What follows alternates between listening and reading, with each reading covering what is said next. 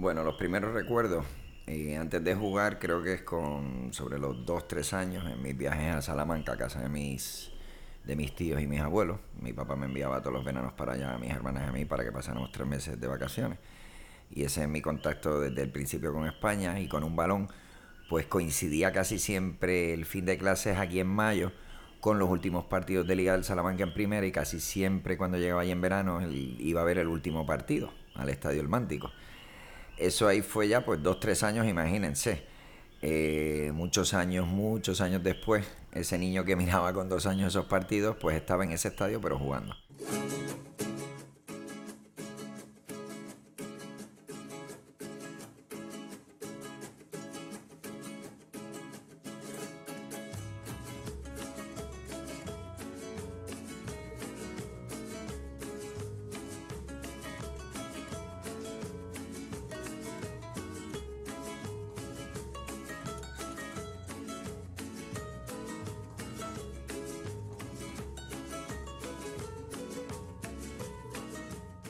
Papi no era un. Mi padre, bueno, papi. No era un entrenador certificado, vamos a decirlo así, como no como la mayoría de los que había en aquella época, que eran pues extranjeros, Ricardo Romano argentino, Tony Ronaldo argentino y papi español. Pues mi padre, que procede de una familia de sacerdotes, parece que tiene lo de ayudar a la gente en la sangre, y se metieron en los residenciales, el fútbol residenciales de los años 60-70, empezaron eh, a entrenar al fútbol allí en, en Barbosa, con los chicos de Jones Torres Barbosa, lo que es hoy en día Barbosa, ¿no? Exacto, sí. Eh, allí mismo, en el último trolley, en la cancha Barbosa. Eh, allí se empezó pues con una generación que luego salieron, que fueron todos jugadores de la selección superior como Canito Rey, Leonel Rey, Raúl Pérez, Santi Pérez, Modelo, los hermanos Montero, Michel Jopar, el papá de Alex Jopar, el tenista, también fue un futbolista. Y esos fueron mis comienzos aquí en Puerto Rico, en, en Barbosa, Llorens. So, estamos hablando de aproximadamente a qué edad fue que comenzaste a jugar. Cuatro, cinco, seis años. En, cuanto, en cuanto legalmente podía. ¿Y, desde pequeño ya tenías un talento nato en el fútbol? ¿Cómo, cómo iba la, cosa? Eh, parece que sí. Recuerda, eh, a veces es difícil recordarse, pero sí recuerdo pues de meter goles, de ganar con el equipo, de ganar con el equipo que era muy bueno. Ganábamos muchos torneos de pequeños. Ella iba para las selecciones, pues ya con, te diría con 13, 14 años ya estaba empezando en las selecciones, casi casi jugando superior. También era no, no era el único, era una época en la que se adelantaba mucho el jugador. Pero, dime. Ahora que dices lo de las selecciones, ¿cómo era, cómo se estructuraba lo de las selecciones para esos años? Bueno, la selección para esos años, te diría que incluso si todos teníamos el uniforme igual para competir, era milagro. O sea, ya te digo las condiciones eh, que había. Eh, Bastante informal. Sí, muy primitiva. En una federación primitiva. Eh, no había tantos futbolistas y, los viajes, pues prácticamente incluso había que hacer colectas para ir a jugar a Santo Domingo o algunos sitios. Competiciones internacionales prácticamente la selección pues no tenía. Siempre eran amistosos, alguna Copa del Caribe, pero poquito. Nada oficial. Nada oficial, pero quiero recordar que fue una época en la que se ganó a muchos equipos, había un buen fútbol y Puerto Rico tuvo una buena clasificación de FIFA. Creo que la mejor, si no me equivoco. En la historia de Puerto Rico. Sí, para aquella época. Eso es bien interesante. sí, sí, sí. Hay que buscar el dato porque creo que Leonel Rey lo, lo, lo recordó porque la federación quiso decir el otro hace poco que Puerto Rico, pero no, no, no, no. Muchos puestos más, más adelante estuvo Puerto Rico. Y para esto tú, eh, ¿qué categoría de selección estás hablando? La superior. Superior.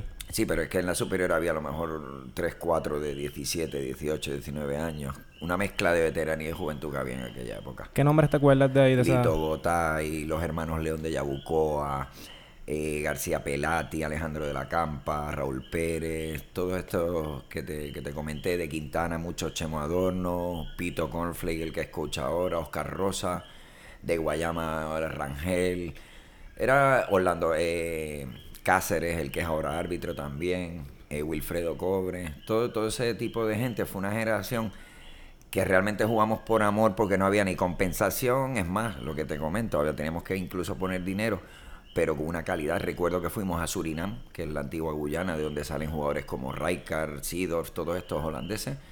Perdimos 3-2 eh, para una clasificación olímpica. Y luego el partido de vuelta en Puerto Rico, con ganar 1-0 nos clasificamos, pero parece que los, los de Guyana espabilaron y nos metieron 8-1 aquí en Puerto Rico. Y volviendo un poquito más a lo que es tu infancia, ¿cómo era el entorno familiar? ¿Cómo era tu casa? Bien, yo diría que siempre lo he pensado que si me dan la oportunidad repetiría exactamente la misma infancia.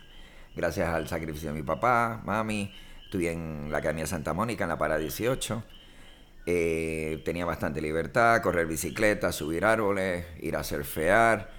Eh, y luego el deporte y un poquito la escuela. La escuela no es que fuera lo, mi mayor atención, pero la verdad que tuve una infancia muy, muy, diría, casi idílica, porque no me faltó de nada, no tuve nada extraordinario, extra, pero la verdad que sí que, que fue perfecta, para mí perfecta, que eso tal vez influyó mucho en mi equilibrio balance como jugador de fútbol. Ya que estamos hablando de tu infancia, y pues yo conozco a Rafa ya hace un tiempo y me habías enseñado una foto en la cual sales con Pelé. Ah, sí. Cuéntame, cuéntame de esa foto. Eso es en el 1974 y la historia que va a contar es real. Tengo, la única testigo es mi hermana, pero es real. Eh, Pelé venía con el New York Cosmos a jugar a Puerto Rico en la época de New York Cosmos de Beckenbauer, Cruyff, Neskens. Era una selección mundial. Estaban promocionando el fútbol en Estados Unidos y y el Cosmos pues arriesgó ahí con Pelé en sus últimos años que todavía tenía, tenía batalla. Y que de hecho hay una, hay una serie en Netflix, un episodio de documental en Netflix que habla de esa, de ese equipo que se montó en, lo, en New York. creo que el propietario era el dueño de la Warner. Exactamente. O algo así, que era Un, un, estrafalario. Un magnate, el magnate americano. Exacto, y él lo hizo a su manera, pero en, esos momentos me acuerdo que, que el fútbol en Estados Unidos parecía que iba a romper, pero no no, no pudo con el fútbol americano, con el béisbol, ahora ya sí, gracias a Dios. Pues volvemos a, lo de la foto de Pelé. Entonces, pues, eh, como llegaban al aeropuerto, la Federación de Fútbol decidió que muchas guaguas con muchos niños fueran a recibir a Pelé al aeropuerto. Y saliendo para el aeropuerto, mi padre me dice, vámonos que estamos tarde. Y yo tenía un banderín de la Federación de Puerto Rico puesto en la puerta de la habitación y lo agarré. Ok. Y le dije, papi, papi, toma que se lo voy a dar a Pelé. Y mi padre, pues claro, diciendo, sí, sí, dale hijo, vamos. Entonces, al llegar al aeropuerto, este señor argentino, Tony Lorenti, un hombre muy importante en el pasado del fútbol en Puerto Rico, me miró y como argentino y listo y espabilado que es, me dijo, ven para acá. Me agarró, me llevó para adentro a la sala de, de espera. Esto no estaba ni previsto ni planeado y de repente me veo con una nube de periodistas delante y pelea a mi lado. Ustedes pueden creer que en esa foto yo sabía que tenía pelea a mi lado y estaba tan asustado que no, nunca, nunca le miré. No me atreví a mirarlo. ¿Y lo llegaste a conocer? ¿Hablaste con él? Eh, bueno, él me yo estaba en shock. Ajá. Yo estaba en shock. Como se puede esperar. Exacto. es como si a un niño ahora le presentan a Messi. Claro. Prácticamente, o tal vez más, porque Pelé... Ya para ese tiempo ya Pelé era grande. Sí, era sin duda el número uno. Todavía Maradona no había surgido. Entonces Pelé era el rey o rey. Entonces yo me acuerdo que yo estaba en estado de shock. No solo por, por Pelé, sino porque de repente un niño de 10 años tenía 40 fotógrafos tirando flashes que yo no veía nada. Eh, la verdad que tengo que mirar la foto siempre para recordarme. Y te pregunto, ¿ese momento fue como una inspiración para ti? ¿De ahí salieron tus ganas de mejorar o...? No. ¿No? No, pero pienso que a lo mejor fue como que una señal. Sí. Una, ¿Quién iba a decir después que muchos años después pues iba, iba a llegar donde llegué?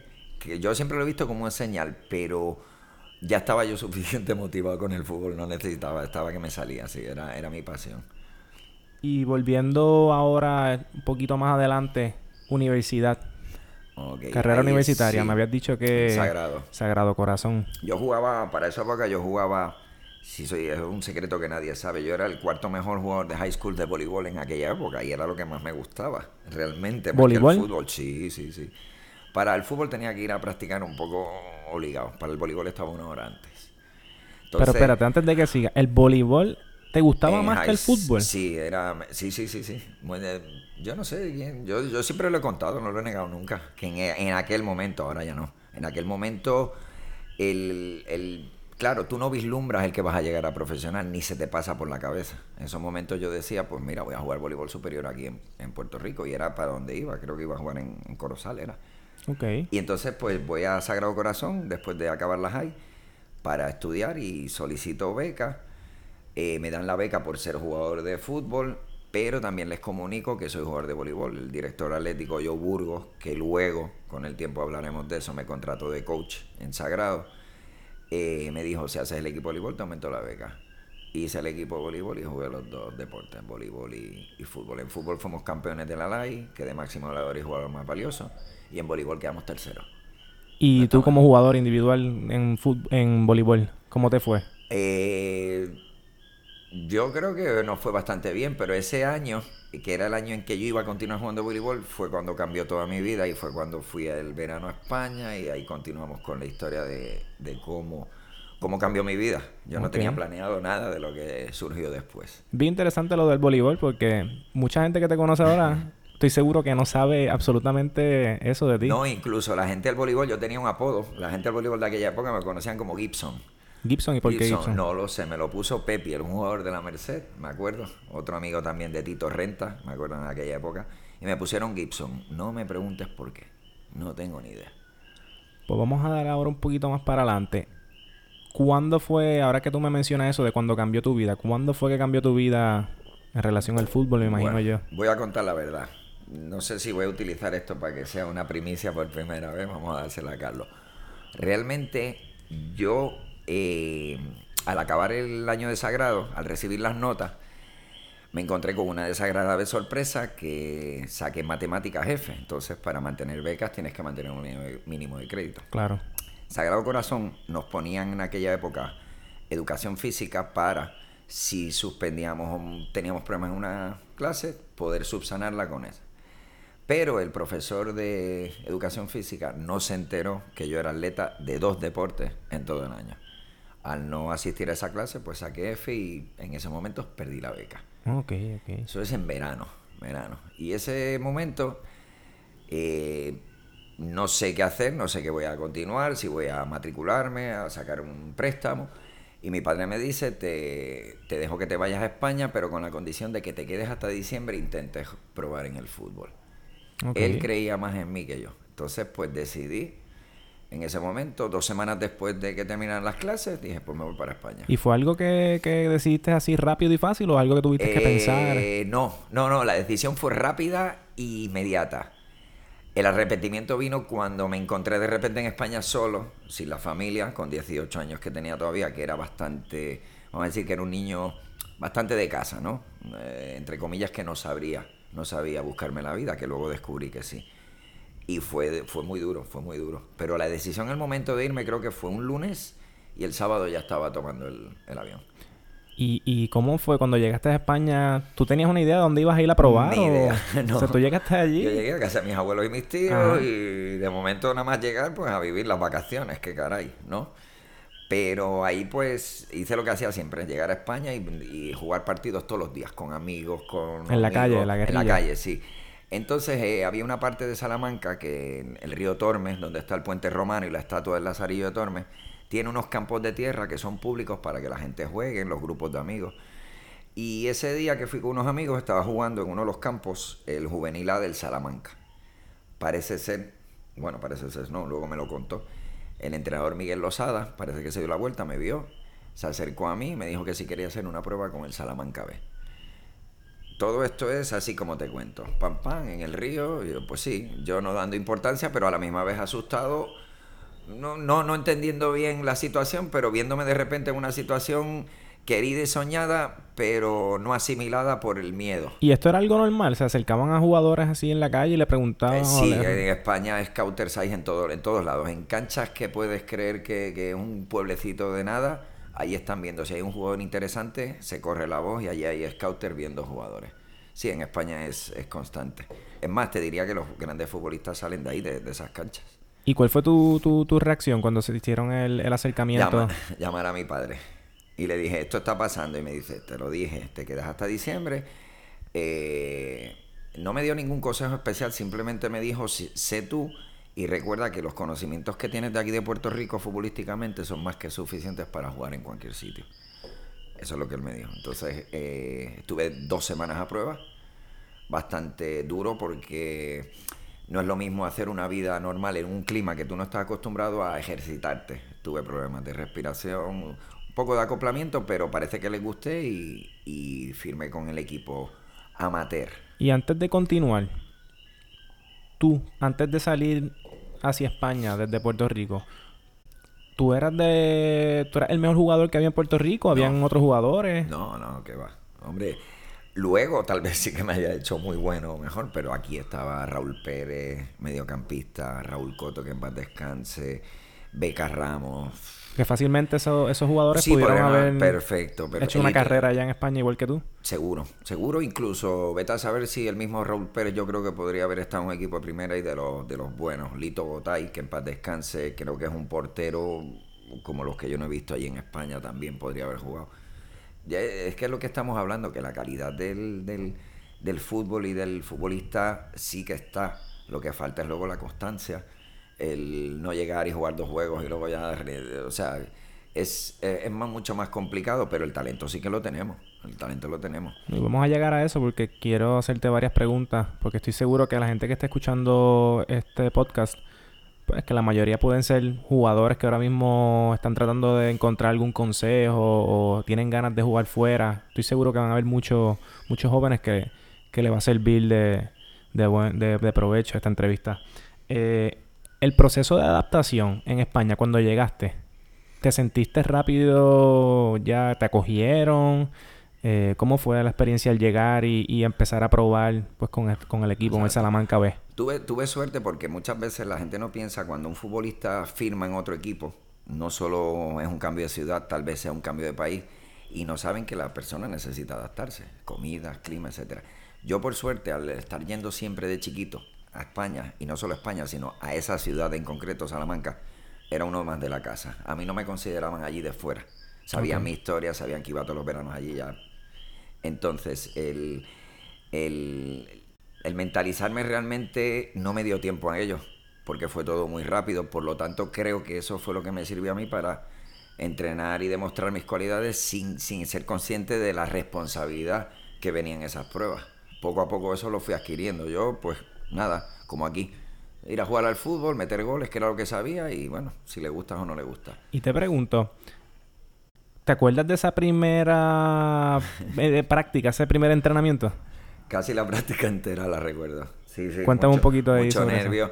Tanto la del filial, lo de la prueba, no tanto, pero sí el, el, día que me subieron, la semana que me subieron al primer equipo, que eso luego llegaremos, eso sí que fue un shock traumático absoluto, algo que no estaba ni esperaba ni estaba acostumbrado. Pero la primera práctica eh, iba con, miedo, con escepticismo, aun sabiendo que había jugado ya con amigos míos españoles, no sabía cómo era un futbolista allí, de verdad. Y realmente, nada, enseguida me acogieron muy bien. Creo que eso también tiene que ver mucho con mi manera de ser, que es alegre, jovial, humilde.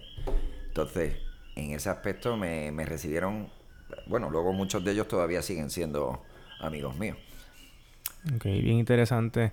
Y... Futbolísticamente, perdón, te interrumpo, futbolísticamente realmente no me sentía atrás en absoluto, al revés. O sea que futbolísticamente llegaste y, y, te diste a conocer y a respetar también, ¿no? Di, exacto, di el, di el nivel mínimo, di el nivel que tenían todos ellos. ¿Y estaban impresionados los jugadores contigo? ¿Cómo era la...? No, lo único que les impresionaba era saber que era puertorriqueño. Muchos de ellos no sabían ni siquiera dónde estaba Puerto Rico o que Puerto Rico existía. Eso es algo que te quería preguntar.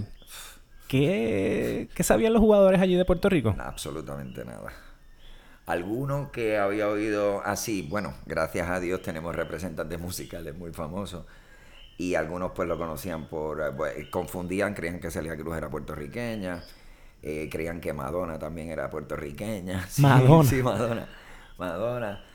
Pero no, no era la época de Ricky Martin, pero nada, por Cheo Feliciano, por Rita Moreno, de, conocían muy poco, muy poco de, Puerto Rico, nada. Me da risa porque hoy en día creo que sigue pasando eso. Exactamente igual. Yo tuve la oportunidad de ir a España a hacer una maestría, tuve un año allá y de Puerto Rico no sabía ni dónde estaba en el mapa, pero sí conocían a los cantantes, a los raperos. Hoy en día pues son los reggaetoneros, Ricky Martin, Daddy Yankee. Chayanne, Chayanne también, este, sí, y sigue siendo así. La gasolina. Sigue siendo todo así. Eso, todo eso se lo sabían. Nada, ahora pues tenemos unos representantes universales, los reggaetoneros, que espero que por lo menos las letras pues sean un poco aceptables para allá. sí. Pues entonces, llegaste a, ese primer entrenamiento, te sentiste bien. Sí. Eh, luego de eso, ¿cómo empieza entonces, cómo empiezan a contar contigo ya para una plantilla, eh, eh, para juegos, partidos, ficha? ¿Cómo, cómo fue todo, esto se resume en un año. que eso es lo peor de todo, vamos a decir peor en la concentración de, de sucesos que tal vez por eso mismo a mí no me da tiempo a analizarlo. Todo fue una, una montaña rusa. Al empezar esa temporada en agosto, el Salamanca estaba en primera, el filial del Salamanca B estaba en segunda división, segunda B. Ok, para, para los que nos están escuchando que no conocen sobre el fútbol en España, Primera División es la, el fútbol profesional. Sí, la, liga, la liga. Lo que hoy en día se conoce como la Liga BBVA. Exacto. Luego está están, Segunda División, sí. que es la Liga adelante, depende del promocional, pero Exacto. prácticamente lo componen equipos que suben y bajan de primera. También. Y tú estabas en Segunda B. Segunda B. Segunda B son cuatro grupos de Segunda B, que eso es donde suelen estar todos los filiales, eh, equipos de poblaciones grandes, pero que no llegan a ese poderío económico y que tienen su, su funcionamiento, sus estadios, sus organizaciones, pero que tienen que dividir. Entonces los filiales suelen estar en Segunda B es una curiosidad al filial, yo me tuve que hacer, porque llegué como americano, me tuve que hacer español, que lo tenía automáticamente porque en esas divisiones protegen el fútbol español y no permiten extranjeros. Okay. Para que el jugador español se pueda desarrollar. ¿Y tú pudiste conseguir tu...? Sí, sí, rápido, porque al ser hijo de español, claro. eh, automáticamente, más o menos, entonces tengo la doble nacionalidad. Pero allí jugaba como español. Okay. Aún así, en el periódico salía el puertorriqueño.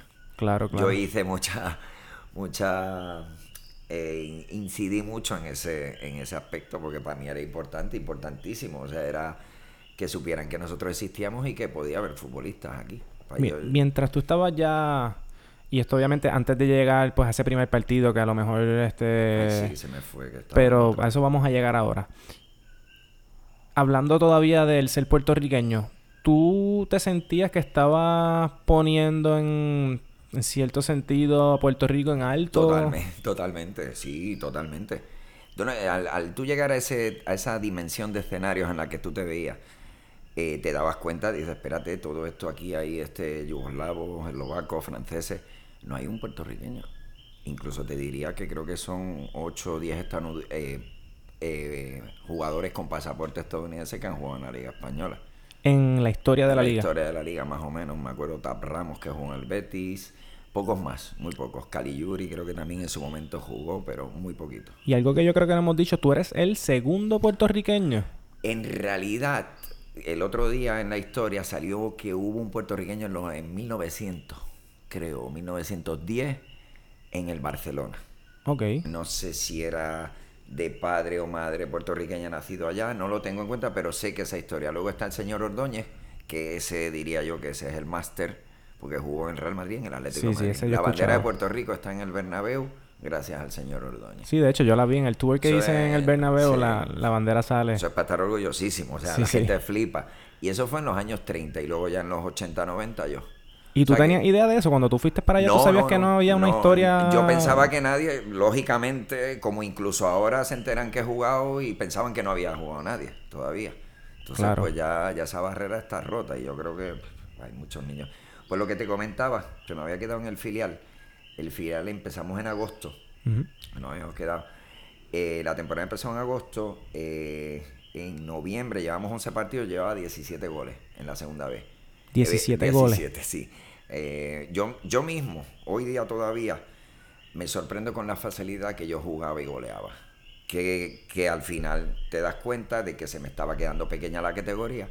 Coincidió con que el Salamanca iba último en primera división. Tenían eh, Miranda, delantero de Uruguay, internacional uruguayo que no marcaba, y Totó, argentino.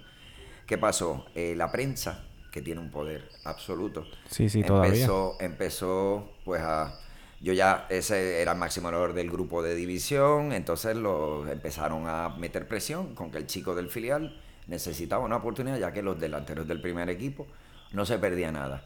¿Y la fanaticada te pedía? Lo, lo, el, lo, ¿Hablaban de ti? ¿Estaba sonando no, yo no, yo no lo Sí, sí, estaba sonando en la pre, eh, cada dos por tres, cada vez que el equipo no marcaba y perdían. Y acá yo venía y venía el resultado del filial, tres goles Rafa, dos goles Rafa, un gol. Eh, era casi eh, ley de vida que tenía que llegar ese momento. Y recuerdo que fuimos a, a, la Cultural de León, que León es una capital de provincia, y ganamos 2-3 y marqué un hat-trick, marqué 3. Y nada más esa misma noche me llamó José Luis García Trek, que fue entrenador del Atlético de Madrid del Betis. Yo, lo quiero muchísimo. Ese, no jugué mucho deportivamente con él, pero me ayudó a, a establecerme. Y me llamaron un domingo de que me incorporara a los entrenamientos del equipo profesional el martes. Yo no sabía qué hacer, empecé a correr por la casa, me- empecé a llorar, llamé a mi padre. Claro, me imagino que eso habrá sido... Era pues Ese es el la- momento, cumplir llegó un el sueño, momento, sí, claro. sí, sí, cumplir un sueño y encima con el equipo que tú querías. No es cumplir un sueño de jugar en primera, como dicen todos. No, yo de pequeñito quería jugar en el Madrid. Todos Claro. los que firman en el Madrid querían jugar en el Madrid y todos los que querían jugar en el Barça, todos los que firman en el Barça querían jugar en el Barça. O sea, eso es, pero este de verdad sí era el equipo de mi ciudad. Y entonces, pues nada, eso fue, esa es la semana que te digo que no me enteré de lo que pasaba. Llamadas por teléfono, de la radio, de la prensa, entrevistas. Eh, era dos mundos, el mundo del fútbol profesional y el mundo que yo no conocía, que era lo que rodea toda la parafernalia que rodea el fútbol, que eso fue lo que a mí me... Creo que me abrumó. Me abrumó, no estaba preparado para eso. Algo que me llama mucho la atención, y perdona que te interrumpa, es el hecho de que en esos momentos el Salamanca de primera división estaba luciendo mal. En ese momento, en el equipo donde tú jugabas, que era el de segunda vez, Sí, Salamanca segunda sí, vez, íbamos tercero. iba tercero, tú estabas luciendo bien. ¿Tú crees que se, se puede atribuir hasta, cier- hasta cierto punto que hubo un tipo de suerte? Que, un montón de circunstancias se juntaron. Claro. Esa es una de las que comentas, el mal estado del primer equipo, ese eh, todo todo se tuvo que juntar. o sea todo que, se tuvo que juntar. el momento, Es el, idóneo. lugar... Si el equipo en primera hubiera ido bien, yo tal vez no hubiera tenido esa oportunidad. A lo mejor el año que siguiente me incorporó al primer equipo, pero no. to- Todo, son muchas circunstancias para Claro. que tú juegues ahí. No es porque seas el mejor, sino. eso está súper interesante porque casi siempre en las entrevistas que yo he escuchado en distintas facetas, no solamente en el deporte, siempre está este factor de, de suerte, de estar en el momento adecuado, en Esa- el es lugar total- indicado. Totalmente eso es lo que sucedió, totalmente. O sea, yo me vi de repente llevado en volandas a esa situación. Desde si- Puerto Rico, ir a España y En- encontrarte... En menos de seis meses estaba jugando en primera. Entonces, eso también es un poco increíble. No es normal, no es lógico. Se supone que yo hubiera tenido un proceso, un proceso de dos, tres, cuatro años. Claro que lo normal es eso, que Eh, un sí, jugador, Nada. un jugador que vive ya allí tiene muchos más obstáculos para llegar a, a- a- donde tú llegaste en el transcurso de un año, ¿no? Eh, eso yo creo que le dio rabia a mucha gente también que llevaban años ahí peleando en el filial, pero claro, eh, ¿qué Ahora que dices eso? ¿qué, a ver, ¿qué me puede contar así de ahora que dices rabia en otros jugadores? Compañeros. En compañeros, o gente que a lo mejor quería tener esa posición que tú lograste. Muy poca gente, era, la mayoría eran buenos compañeros, muy poca gente, y se alegraban de... También es que depende de tu manera de ser, cómo seas como persona, en eso se alegra tu compañero no. Ya te comenté antes que creo que por mi manera de ser, pues se alegraron muchísimo, incluso me acuerdo que el, el debut contra el Atlético de Madrid, que encima fue contra el Atlético de Madrid, o sea, para ponerle más carne al asador, o sea, yo ya no podía con los nervios. Y ese día el filial jugó a dos horas, adelantaron el partido para que el equipo filial entero estuviera en el estadio viendo cómo yo debutaba. Y cuando marqué el tercer gol, me acuerdo. Pero espérate, para, no, no sigas, porque yo quiero que este, ese, ese momento de tu debut, yo quiero empezar desde el momento que tú llegaste al estadio hasta que metiste ese gol. So, vamos a retroceder un poquito. Sí. Ya... La semana de que me llamaron a... a Claro, ya te, ya te han llamado, ya te han dicho que, que están interesados en ti, ya recibiste la noticia, lo celebraste con tus familiares Me y llega ese día. Me incorporo a los entrenamientos, cambio de vestuario al equipo, al, al vestuario profesional. Esa sensación, ¿cómo, cómo es eso? ¿Se te paran los pelos o Eh, pensarlo o qué? Yo lo aprecio más hoy día, que hoy lo puedo pensar más fríamente y más tranquilamente, pero acuérdate que como todo eso iba bastante rápido y yo no tenía tampoco madurez, tenía 19 años, para mí eso era algo que, que me, me costaba asimilar, lo iba asimilando según venía. ¿no? Claro, era surreal. Y, y era un vestuario más de fútbol y me recibieron muy bien y chistes por aquí, chistes por acá y dije, bueno, esto no es tanto como se pinta. Luego estabas sí- ansioso, sentías la presión, Sí, los sí, nervios, el corazón. Totalmente, sí. El, el- el, por ejemplo, el, el no tanto en los entrenamientos, pero eso fue pasando el nervio, porque esa primera semana evidentemente estaba nervioso en los entrenamientos, en todo, pero a pesar de los nervios, el, el yo, el tener un balón delante de los pies se iba todo. Que eso es lo bueno, y por eso pude jugar donde jugué, porque si no esa presión se te... Yo era como que un, un bloqueo, un bloqueo que se me iba enseguida en cuanto tenía el balón en los pies. Y el día que llegaste, que llegó ese día del partido, contra ¿con quién fue que tú el- debutaste? Ok, ahí va la historia. Eh, los entrenamientos, eh, los jueves, el- uno de los entrenamientos siempre fijo es el partido de entrenamiento con el equipo que supuestamente va a jugar titular el domingo. Se le dan los chalecos. Si tú tienes chaleco el jueves, tienes 95% de probabilidades de que vas a ser titular. Y ¿Qué es eso de chaleco? Chaleco, el peto, el babero. Para hacer el partido de entrenamiento suele ser contra el filial o contra el equipo, contra los que no juegan, contra el banquillo. Son plantillas de 25, 26 jugadores. Y me lo dieron el jueves. Ese día mi papá ya lo llamé y salió, cogí inmediatamente vuelo y yo sabía que eh, iba a debutar. Papi, voy a jugar. Voy a jugar y, y entonces eh, siempre lo recuerdo, nada más y nada menos. O sea, no puedes debutar contra Murcia, contra, no, contra el Atlético de Madrid. Atlético de Madrid. Sí, que luego ha sido, pues siempre ha sido mi equipo del alma después del Salamanca. Interesante eso. Ok. El, cuando yo llegué al estadio, que te convocan dos horas y media antes, porque tienes que llegar hasta el estado del césped, metro por metro, para saber qué parte del campo está bien, qué no, si lo han regado. Ah, teníamos que tener en cuenta tantas circunstancias solamente del campo de fútbol, que es que la gente no se imagina hasta dónde tiene que llegar la mente un futbolista. El estadio se va llenando poco a poco, tú estás debajo cambiándote, nervios, sudores, masajistas, calentamiento, vendajes, oraciones, instrucciones.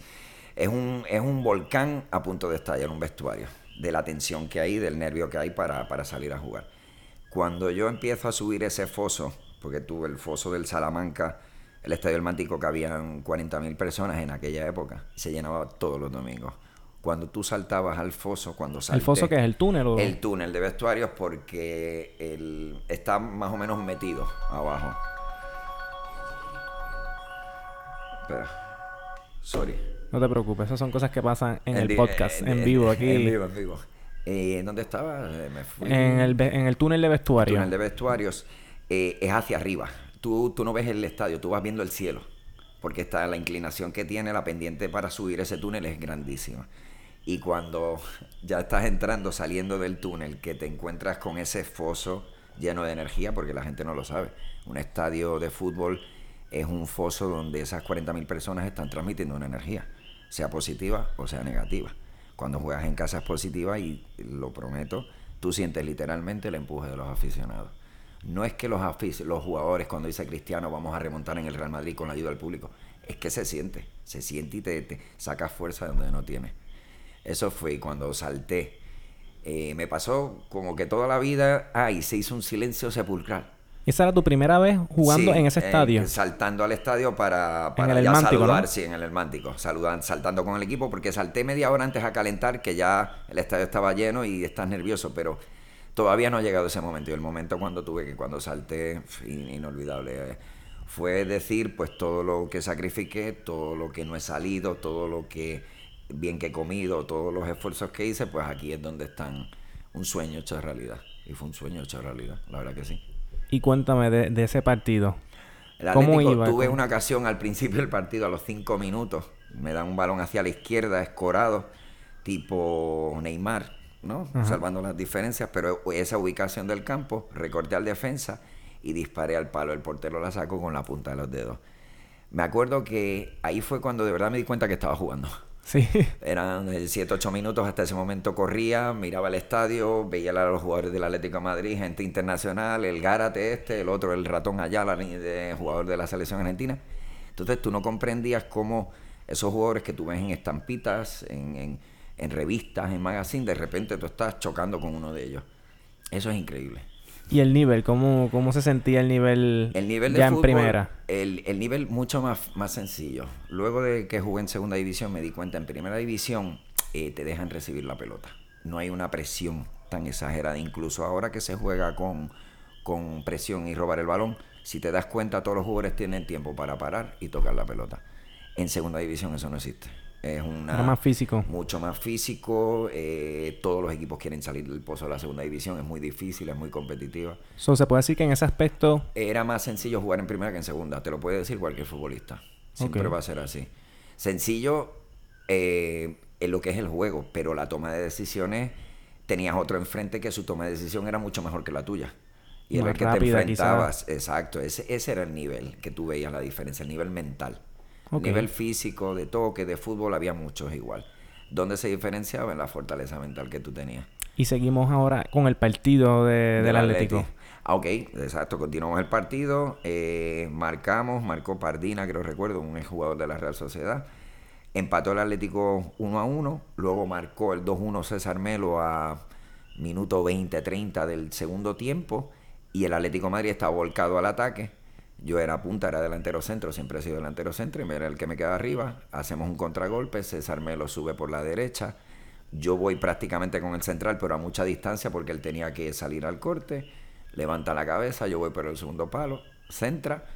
Y esa es la diferencia. El centro, o si no la meto, era para matarme. Me la puso en la cabeza. Que esa es la gran diferencia de jugar con ese tipo de jugadores. Te hacen mucho más fácil tu juego. Marqué me acuerdo que prácticamente el El Mántico, la portería está cerca de la valla. Es un estadio que no tiene espacio, es, una, un, es un horno futbolístico. Y me choqué con la valla y veo que toda la gente baja. Eh, sabía que había marcado gol, pero no sabía qué hacer. Ahí sí que me nubló la vista, me agarraron, me tiraron al suelo. Y luego, regresando para nuestro campo, recuerdo perfectamente el estadio empezó. Rafa, Rafa.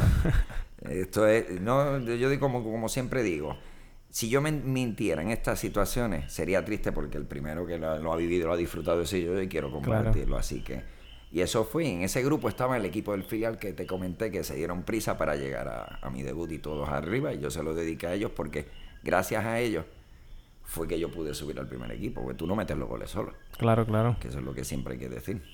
Sobre esa sensación de anotar un gol. Eh, te vuelves loco, tienes un shot de adrenalina. Por eso cuando veis a delanteros que celebran de manera tan exagerada, es que la, la, la, el subidón de adrenalina que recibes es enorme. Es enorme. Puedes perder y a veces pierdes no el sentido, pero sí. A veces no han visto que los, corre, los, jugadores corren, corren, corren y no paran. Por eso, esa es la subidón de adrenalina.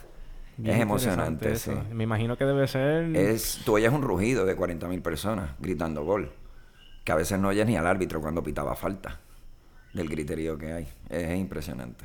¿Y ese partido, cómo terminó? 3-1 ganamos. Ah, ganaron. Sí, fue de los pocos partidos que ganamos ese año. ¿Tu debut?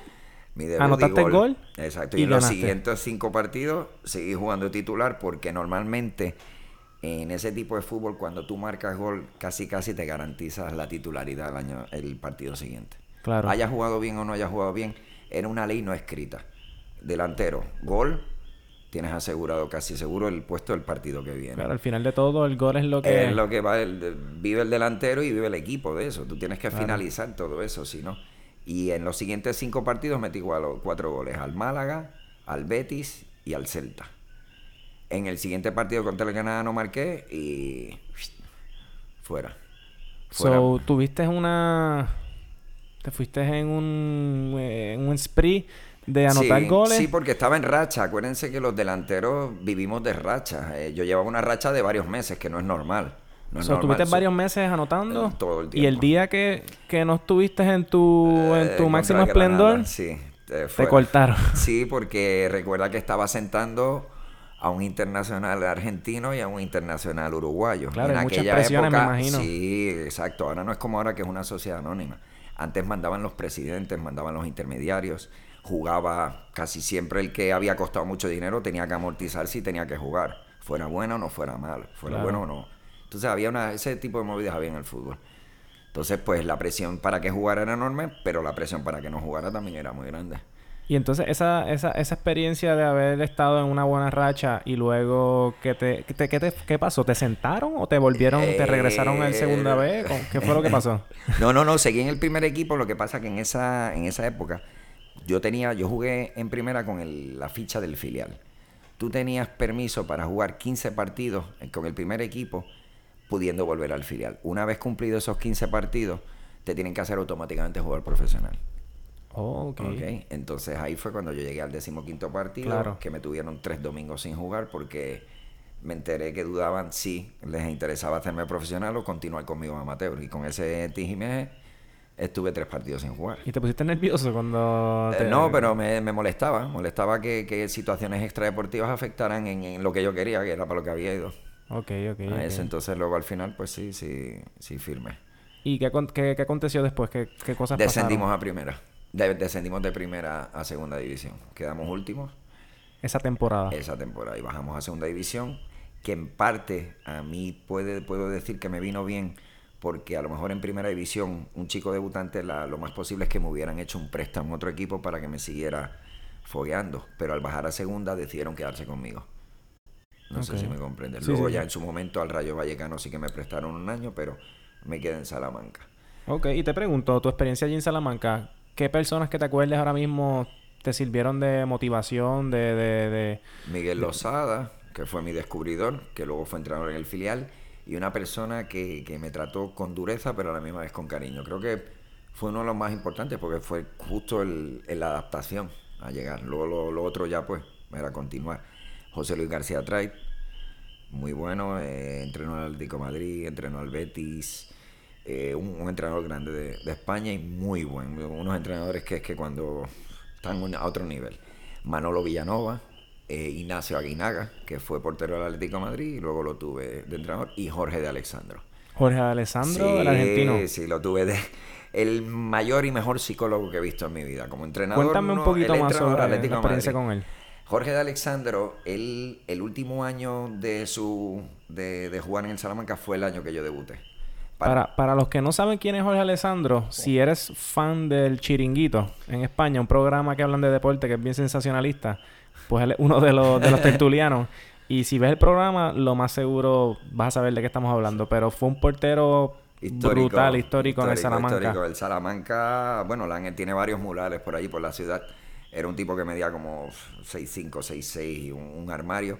Fue portero del Salamanca. Las 15 temporadas seguidas que estuvo el Salamanca sin bajar a segunda, él fue el portero en primera división. Histórico. Vive en Salamanca, tiene una tienda de deporte.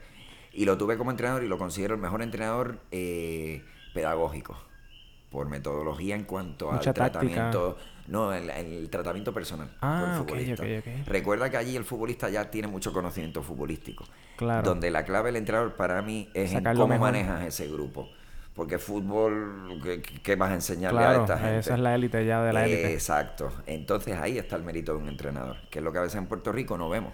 Puerto Rico vemos tal vez quién pone más conos, quién pone más banderas, quién pone más balones pero no vemos quién trabaja bien psicológicamente con esos jugadores y les hace creer en ellos mismos, que esa es la, virtud de un entrenador. Bien interesante eso y quiero hablar más adelante sobre, pues, sobre las sensaciones que tiene sobre el fútbol de aquí y cómo se trabaja, pero antes de llegar a ese punto, quiero, quiero conocer un poco más cuando terminó esa temporada que descendió, ¿esa fue tu, única experiencia que jugaste, que llegaste a jugar en primera división? Sí, no, luego hubo durante dos, las siguientes dos temporadas hubo seis, siete, había ocho scouters siempre, el Valladolid, el Sporting de Gijón, el Celta, el Atlético Madrid, alguna vez me estuvo siguiendo, pero no se concretó, el Levante.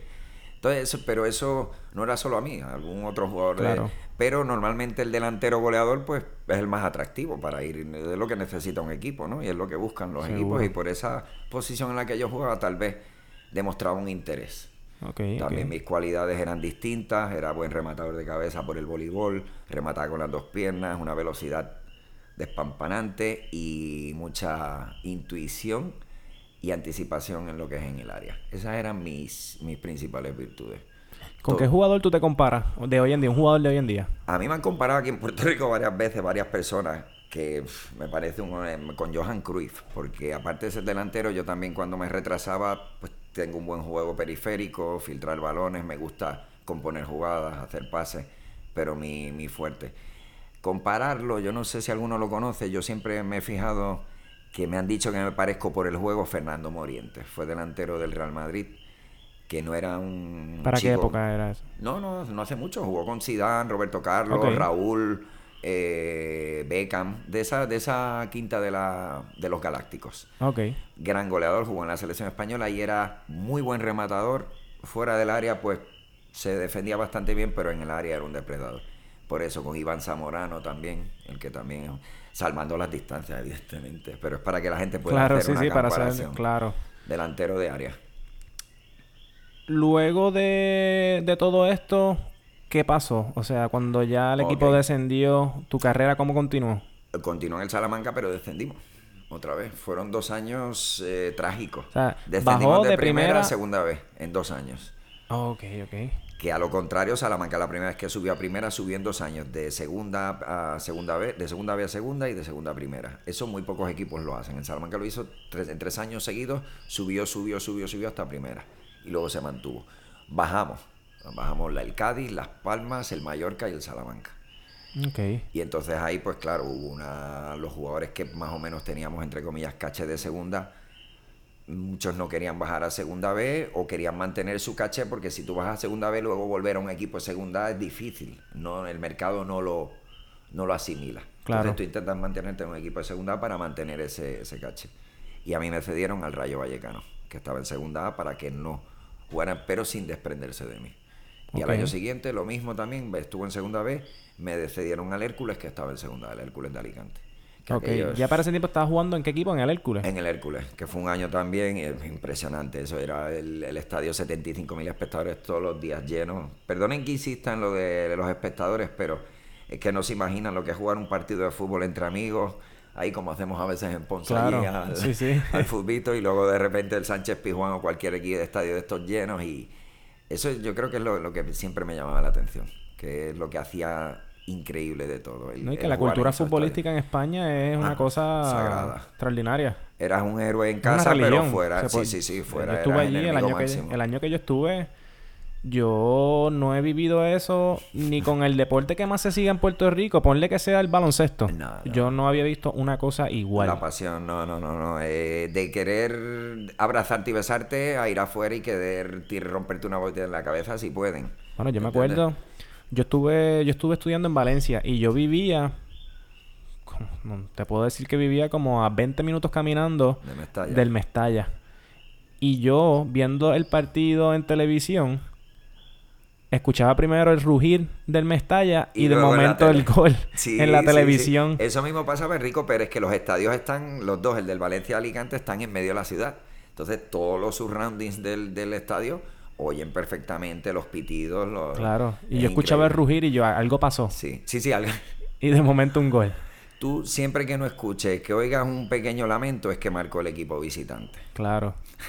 Eso es bien interesante porque, te digo, Es, es lo que es la, la cultura. el- el- Sí. el- la gente no se imagina, porque luego después del partido, hasta el miércoles, están hablando de lo que se hizo el domingo, la jugada que podía haber sido gol. Claro, y en toda los la bares, exposición en mediática que, que Sí. se- todo lo que cubren el deporte allá es... Y cuando termina el, los comentarios del partido pasado, empiezan los del que viene. El miércoles jueves ya empiezan a hablar del partido que tienes contra el Granada, el Almería, etcétera, etcétera. Pues volvemos otra vez contigo, Rafa. Ya para esa época del Hércules, ¿tú todavía estabas en tu top o ya empezabas? Sí, a- todavía. Ok. Todavía porque estaba... eh, ah, bueno, se me olvidó comentar una cosa. Yo el, el, el segundo año en segunda división, antes de hacerme al rayo, tuve una fractura de tibia y peroné bastante seria, importante, que me tuvo fuera 10 meses. Mm. Eso fue un... Yo no sé si afectó, yo digo que sí, que me afectó porque psicológicamente el, a mí la, la rotura de tibia peroné se produjo en una entrada por detrás. ¿No? Entonces cada vez que yo sentía un delante, un defensa por detrás, la seguridad con la que detenía el balón o para el balón no era la misma. La calidad técnica era la misma, pero no la seguridad, Claro. la confianza. Eso cambia, cambia porque es una fractura importante. Interesante. Entonces, eso, eso en parte me detuvo un poquito. No sé qué hubiera pasado porque también estaba en el candelero en ese momento. Y esto en fútbol es el- el- lo que dices tú, estar en ese momento, Claro. que te vean y ¡pum! Sales para arriba. Sí, no, y ya cuando estás ahí en el ojo del huracán, tienes que step up, tú sabes. Exacto. Tienes que dar lo mejor de ti, no importa. No puedes decirle que te duele. No, no, no, no, no. Ahí, bueno, es que imagínate, fallar un pase, te podían chillar hasta en casa. Claro. Fallar un pase, o sea, era, era jugar al fútbol, pero con la presión de que no podías perder un balón. Esa era la única diferencia, jugar contra mí. yo- porque yo siempre me mentalizaba que al final lo que quería era quién ganaba. Al final es un partido de fútbol, a ver quién gana. Porque aunque lo creas, hay unos movimientos específicos que tú tienes que hacer, pero también siempre el futbolista tiene su creatividad en la cancha. Entonces, pues yo la verdad que me lo pasé muy bien. y Me divertí, marqué goles. Simplemente esa experiencia de, de- de estar ahí, la gente con la que jugué, los compañeros que tuve.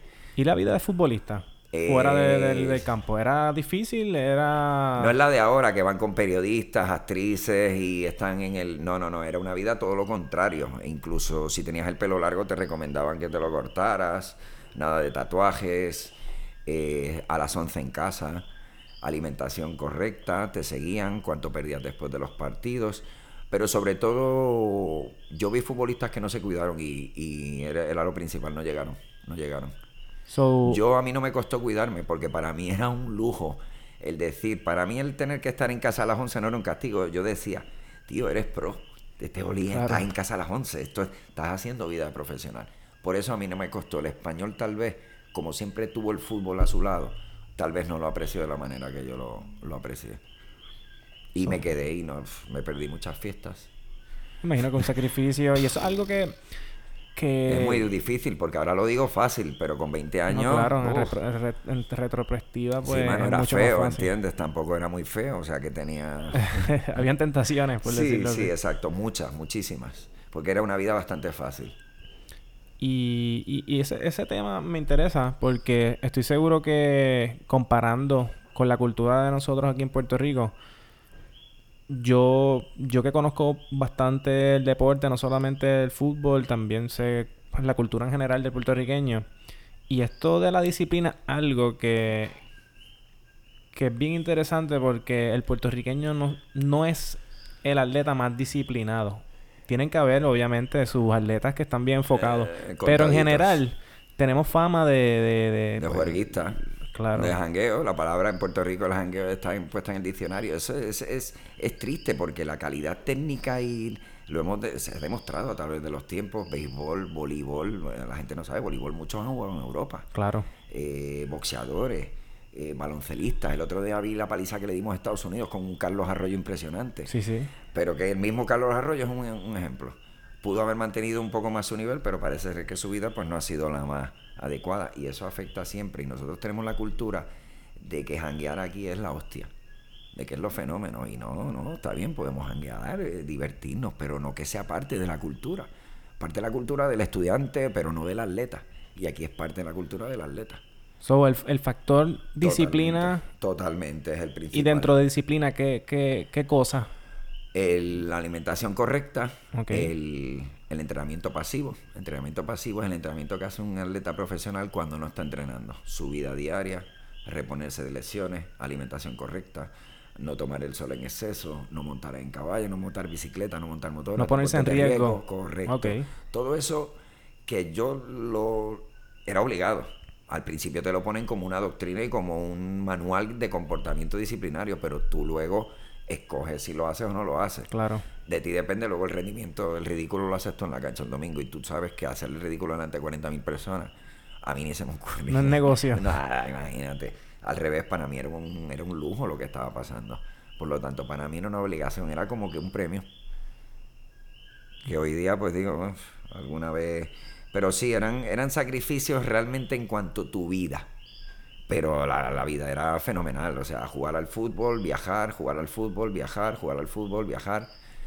Y lo otro que no me gustó un poquito, que no me acostumbró, fue lo que es la fama. Eres un futbolista, todo el mundo te mira, todo el mundo sabe lo que haces, si te metes el dedo en la nariz, todo el mundo te ve. Eh, llegué a perder mi vida privada y no me gustó. No me gustó, no, no, no me acostumbré. Yo siempre he sido de aquí, de la 18, tranquilito, que nadie me conoce, todo frío y allí era imposible. Entonces eso, eso me abrumó un poquito. ¿Te, reconocían en la, en la calle? Total, eh, tú notas las miradas de todo el mundo. Recuerda que una ciudad de 120 mil espectadores, cuando van 60 mil a la cancha, está la mitad de la ciudad. Claro. Aparte las fotos en los periódicos constantemente, pues todo el mundo sabe quién tú eres. Y más si eres puertorriqueño. Y yo he visto que aquí en Puerto Rico se llegó a hacer varios este, artículos en la prensa sobre ti en España. Sí. Eh, ¿Tú, ¿Tú llegaste a viajar a Puerto Rico en ese transcurso de tu carrera profesional? O... No, eso fue cuando llegué. Cuando llegué aquí en el 2009, en primera hora creo que fue, en primera hora en Pagán. Pero aquí solo regresé, en mi carrera solo estuve una vez en... Eh, llegué en el ochenta y pico, 15 años después, vine un verano. Pero la verdad es que todos los veranos allí, las vacaciones de un futbolista son de 20 a 22 días. Entonces, eh, si decidía viajar aquí, se me pasaba y lo que decidía era pues descansar allí, ir a Ibiza y visitar algunos países de Europa. Aproveché a culturalizarme, pero tenías que estar de vuelta rápido. Solamente tienes 20 días de vacaciones.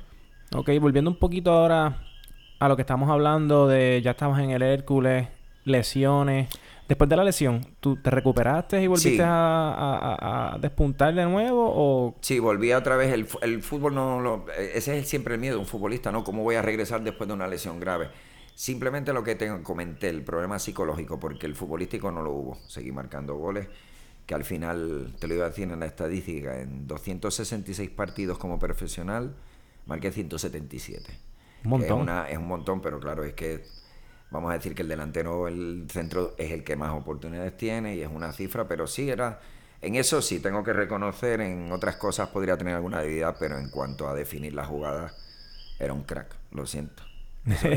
es, así. No, no hay otra cosa. Así no, hay que, no se puede disimular. Hay que decirlo con orgullo, ¿no? Sí, no se puede disimular. Lo que pasa es que a mí me cuesta.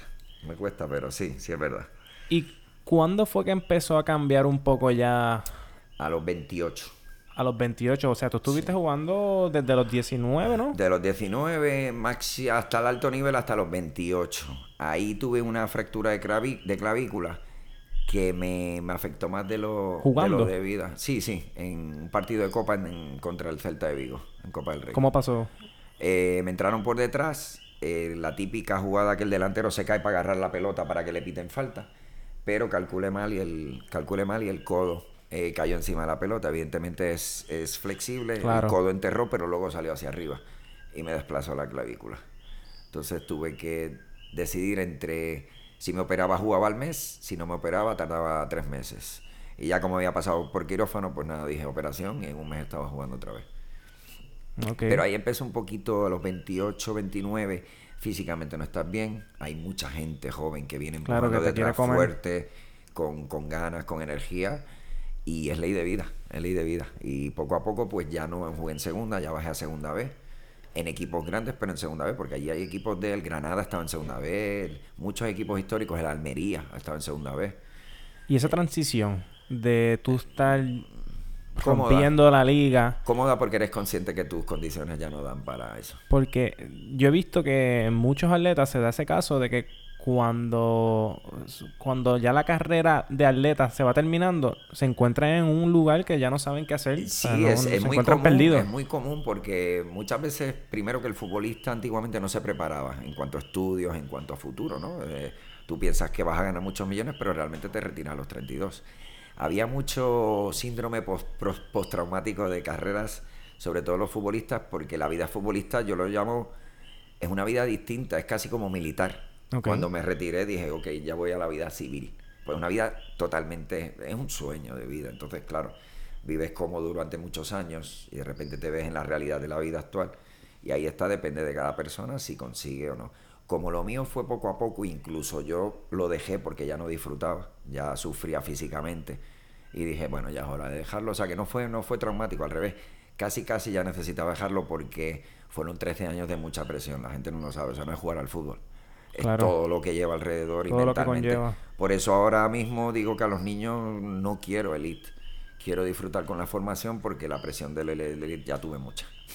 Bueno, entonces ya esa transición em, se empezó a dar y fue que fue un día te diste cuenta de que, ok, ya aquí ya, hasta no, una temporada, sí. La, esa temporada ya sufría, no conseguía acabar los 90 minutos. ¿Había presión? ¿Se estaban exigiendo? no, no, no, no. Era yo mismo. Era, era yo mismo. Y ellos también, pues ya sabían cuestión de mi edad. También ya estaba jugando con un equipo más joven, pero me tenían de delantero pues para resolver situaciones. Pero no eres el chico que está esperando a saltar a profesional. Todo lo contrario. Pero sigues ayudando porque ha bajado la capacidad física, pero tu madurez futbolística es enorme. Oh, es enorme, entonces suples con mucho conocimiento, me imagino, a tus compañeros jóvenes. Exacto. Entonces ya, ya el fútbol es de otra manera, pero evidentemente si no tienes el físico, es la misma, el mismo fútbol te va, te va sacando. ¿Y cómo regresaste entonces a Puerto Rico? ¿Cuándo fue que se te ocurrió? Porque ah, tú pudiste haber dicho, pues me quedo en España viviendo. Es que me quedé, me quedé. Ahí está. Yo me tiré 27 años. O sea, me retiré a los 33 y regresé aquí a los 40 y pico. O sea, que tú volviste a Puerto Rico a los 40 y pico. A los 40, en el 2009, 46 por ahí, o 47 años. Sí, mucha gente puede pensar o darse cuenta de que, de que Rafa, de que tú hablas con un acento español y eres, y eres nacido aquí en Puerto Rico. Todos los días, casi siempre, todos los días de mi vida, alguien en la calle me pregunta de qué parte de España eres y cuando le digo de Santurce, la parada 18, se quedan peor porque les pongo más acento. Pero claro, fueron 27 años, aparte que mi padre era español y lo oía desde pequeño. Claro. Pero bueno, estoy trabajando a ver si el, ahí bendito mi hijo, mi pana, este... Me imagino que ya se te han pegado... ¿Cuánto tiempo ya llevas aquí? Nueve, llevo desde 2009, pues ya casi ocho años. Se me ha ido la R. Carne, mi amor, tuerza a la izquierda, cosas así. Sí, pero él echaba mucho menos Puerto Rico. Estaba ya loco por volver. ¿Y por qué eh, volviste? Pues porque yo creo que mi ciclo, mi, mi vida había acabado ya. Y mi padre, yo no sabía cómo estaba el fútbol en Puerto Rico, ni idea. Ni idea. Una vez me llamaron, el Joe Serralta me quería como, como figura para encabezar el proyecto de los Highlanders, que mi padre me dijo que ni loco, o sea, voy a dejar un equipo profesional en España para venir aquí a lo que han hecho siempre en la federación, no cumplir con lo que prometen, que lo siguen haciendo, parece que es una costumbre, una práctica habitual. Ok. Eh, que estaba, me fui, me fui. Sí, Cuando- ¿cómo no, fue es que cada vez que hablo de la federación se me, se me, se me nubla. la Sí, no, eso es otro Oh. tema aparte. No, no, ese día hace falta una entrevista entera y, y que me tengan una camisa de fuerza para no romper el micrófono. Pues si estamos hablando de cuando, cu- cuando llegaste a Regresar Puerto, Rico. Exacto, mira, pues regresé a Puerto Rico por... Sí, había acabado mi ciclo y echaba mucho de menos el surfing. Aunque Ok, no lo creas, eso es parte muy importante de mi vida. me da ¿Tú mucho hacías equilibrio. surfing antes de...? Antes, desde que tengo cinco años, igual con el fútbol. O sea, que tú has hecho de todo. De todos los deportes Eh, extremos. Billar se me da un poquito mal. Ping pong, tal vez por ser muy tranquilo, tampoco Ajá. le meto mucho. ¿Y eres competitivo, Rafa? O sea, Sí, está en tu sí, es ganador, sí, sí. Eh, ¿Te me- me molesta jode, si pierdes? Me jode perder, me jode perder hasta las cartas. Ok. No hago trampa, porque hacer trampa es como que engañarte, engañarte, pe- pero me jode perder. Sí, muchísimo. O sea, eh, me- una vez me casi me rompo un pie por darle una patada a un sitio porque ganamos 5 a 1 y yo no marqué gol. O sea, hello. Es como Cristiano Ronaldo. Sí, sí, correcto. marca- No, yo iba a saludar a mis compañeros. Este sinvergüenza no. Este coge y se da la vuelta, le tira un beso a la novia de turno que tenga en el palco y al hijo. Ya está. Pues entonces, ¿te querían encabezar para el proyecto Ah, o sí, te de querían... los Highlanders. Ajá. Sí, pero claro, em- empezando porque yo me tenía que pagar el billete para venir acá. Ya, ya con eso, ya no, no contamos secretos de Puerto Rico. Ok. Eso fue y esa fue la vez que vine también cuando los 15 años que hablé un poquito, pero no, no pasó nada. Y además yo sabía que no iba a llegar a nada, aunque luego parece los Highlanders salió. Pero creo que es una estupidez dejar el fútbol español para venirme aquí. Lo siento, el que no lo comprenda, pero llegar allí es muy difícil. Aquí no era tanto. Claro.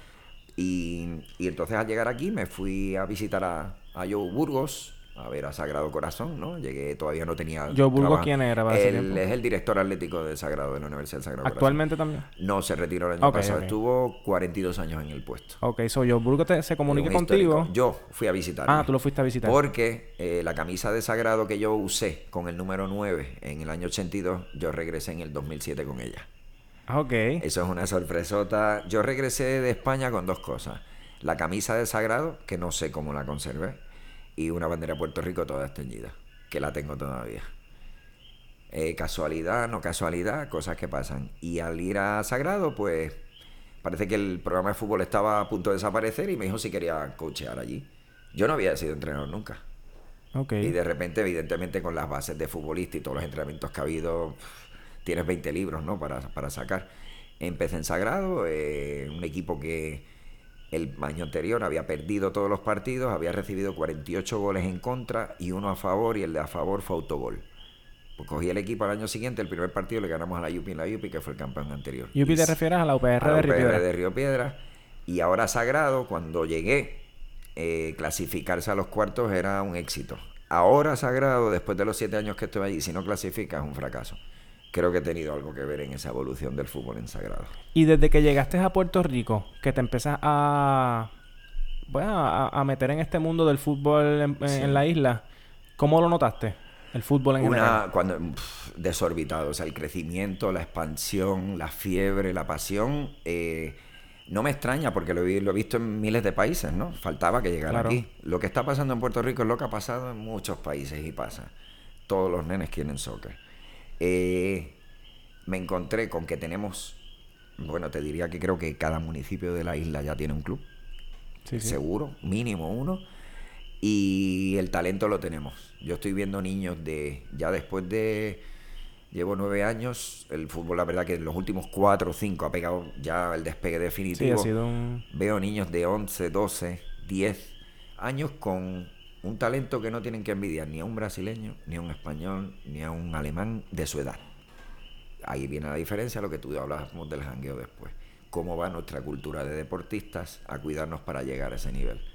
Tenemos el talento, pero no lo alargamos. No lo, o no tenemos, no estamos dando las estructuras para que ese niño pueda hacer eso. Y ahí es donde viene el tema de la federación. Claro. Y, y el nivel, el nivel, me acabas de decir Muy que bueno. pues muchos niños... Muy bueno, muy bueno. ¿Tú crees que llega hasta cierto punto en la carrera, por ejemplo, a cierta edad que, empieza a bajar o se estancan? O... No, te voy a poner un Tú fuiste un caso bien particular que llegaste a España, pero desde, desde aquel entonces no se ha visto que otro jugador... Y me temo muy mucho que va a ser muy complicado. No porque no sean mejores que yo, sino porque lo que tú comentaste, tienen que darse muchas circunstancias para que todo eso suceda. No basta con ser bueno. Buenos hay millones de futbolistas en Sudamérica que quieren jugar en Europa, todos pero tiene que pasar eso, que yo tenga la posibilidad de ir a ver a mis abuelos, que me vio aquel, que se juntaron siete o ocho circunstancias en un momento y salió. Aquí hay un chico que se llama José Jacín, que está en GPS, yo lo conozco desde que tiene siete años, desde que tiene siete años ha sido buenísimo. Ahora ha salido hoy para South Carolina con otro compañero, Iván Ramírez de la 17, que van a ver si hacen el equipo GPS Estados Unidos. Okay. Que eso ya es importante. GPS tiene casi 40.000 jugadores en Estados Unidos y que esos chicos ya estén llamados para hacer esa preselección, te da a entender un poquito el nivel. Y son llamados por el Bayern de Múnich, no por los estamentos americanos. Y deben haber personas que están escuchando este podcast que a lo mejor no saben lo que es GPS y vamos a llegar a eso ahora porque es el club donde tú, donde tú entrenas. Sí. Pero volvemos un poco atrás donde estábamos. Estás en Sagrado, te encuentras con Joe, Joe Burgos. Joe Burgos. Exacto. Te encuentras con él, ¿de qué le habla? Eh, no, no, no, directamente. Él daba por hecho, evidentemente, que los conocimientos de jugador profesional pues bastaban para, para ser entrenador y yo realmente no lo había probado y parece ser que sí, si así fue. Impuse un poquito no una metodología, sino simplemente lo que te comenté antes. Chicos que sabían jugar al fútbol, darles un poquito de orden, subirle su autoestima y, que jueguen al fútbol. Soy un coach que doy mucha libertad y creatividad. Se habla mucho del 4-3-3, 4-5-1. Eso va a seguir cambiando. Lo he visto ya 70.000 veces los 70 distintos sistemas. Al final es quién toca mejor la pelota y quién hace mejor partido. Ya los sistemas... Y allí en Sagrado, ¿cómo fue tu experiencia como entrenador? Muy buena. Que nunca había sido entrenador antes. Sí. Que... sí, sí, yo, fue un descubrimiento para mí. Y encima con chicos de ya, pues una edad de no niños de 7, 8, sino chicos ya universitarios. Eh, la verdad que salió muy bien. Yo, como no tenía conocimiento ni de la LAI, luego vi el nivel de la LAI, que yo creo que considero que aquí la LAI tendría que ser una segunda, una división anterior a la superior. Sería una cantera eh, excelente. Eh, me encontré con chicos muy competitivos, sin ayudas económicas. Sagrada es una universidad que por el tamaño pues no puede, el fútbol no lo tienen como prioridad. Ahora sí, ahora es el segundo deporte ya, ya tienen becas completas. Eh, salió muy bien, encima porque los chicos creyeron en mí, yo creí en ellos y mira, primer año de, de quedar últimos el año anterior a entrar en cuartos de final. ¿Y cómo te sentiste siendo entrenador? ¿Te daban ganas de entrar al campo y jugar? Sí, sí, tuve muchos problemas, tuve muchos problemas, me expulsaban cada dos por tres. Primero por el vocabulario que traía de España, que estaba fresco. Ok. Y que no, lo menos que decía era bendita Santa María, ¿no? Era volátil. Sí, muy, muy. Y entonces me di cuenta, me encontré con el nivel del arbitraje puertorriqueño que no era muy bueno. Ajá. Y claro, cosas que yo veía muy claras, que veía que ellos no las entendían, incluso a veces no con desconocimiento del reglamento me costó mucho adaptarme a esas circunstancias del fútbol. ¿Y era así como jugador también?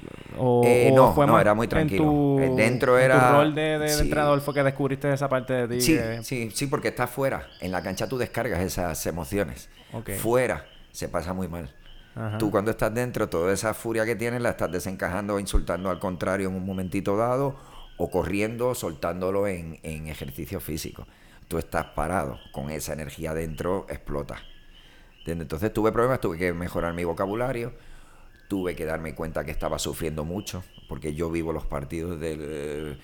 No, para mí siempre cada partido va a ser una final de Champions. Ahora ya no. Ok, ya ha bajado esa tensión. Pero era muy exigente. Y tuve que bajar en mi rendimiento porque yo a veces pretendía sin querer lo que el jugador hiciera lo que yo. Claro. Y eso es un error, ¿entiendes? Cada uno tiene que ser el suyo, pero claro, es inconsciente. Y es, algo que has ido aprendiendo a través de los años que llevas aquí. Me he calmado y tengo ya incluso prácticamente no hablo en los partidos, dejo que el jugador evolucione en el partido, solucione sus problemas, porque si el coach está coachando continuamente, el chico no le da esa creatividad. Necesita estar en silencio y desarrollar ese fútbol que no a veces muchas los coaches por tanto coaching no los dejan. ¿Hay alguna anécdota graciosa que me puedes contar de tú como entrenador? Porque estoy seguro que debe haber Sí, sí. Yo te conozco ya hace un tiempo. la, la tengo que contar y es con un jugador que a hoy, hoy día eh, sigue colaborando conmigo en un trabajo, una campaña que estamos haciendo en Triple S por las escuelas públicas, llevando un mensaje de vida sana. Se llama Michael Gordillo. Eh, estábamos en cuartos de final contra el Turabo y este chico pues tenía una personalidad única. Eh, él hacía lo que le daba la gana, pero era muy buen futbolista. Ok. Entonces yo, yo lo comprendí y lo conocí desde el primer momento. Es un chico que es salvaje y que hay que dejarlo que se, en la cancha que sea un anárquico, pero es efectivo. Y hay una falta con el perfil izquierdo y él tiraba las ta- faltas con el perfil derecho. Pero él se coloca ese día para tirar la falta con la pierna izquierda. Y Yo le digo desde el banquillo, gordillo, si se te ocurre tirar esa falta con la pierna izquierda, te saco inmediatamente. El chico me miró fijamente y a los tres segundos me sacó el dedo. Tiró la falta con la izquierda, metió el gol. Vino para mí, me dio un abrazo, me pidió disculpas, yo también, pero son enfrentamientos que debido a, a la adrenalina y a las ganas de, de ganar. Claro. Pero así tengo unas cuantas con ese mismo chico. Y si ¿eh? no la llega a meter, ¿qué pasaba?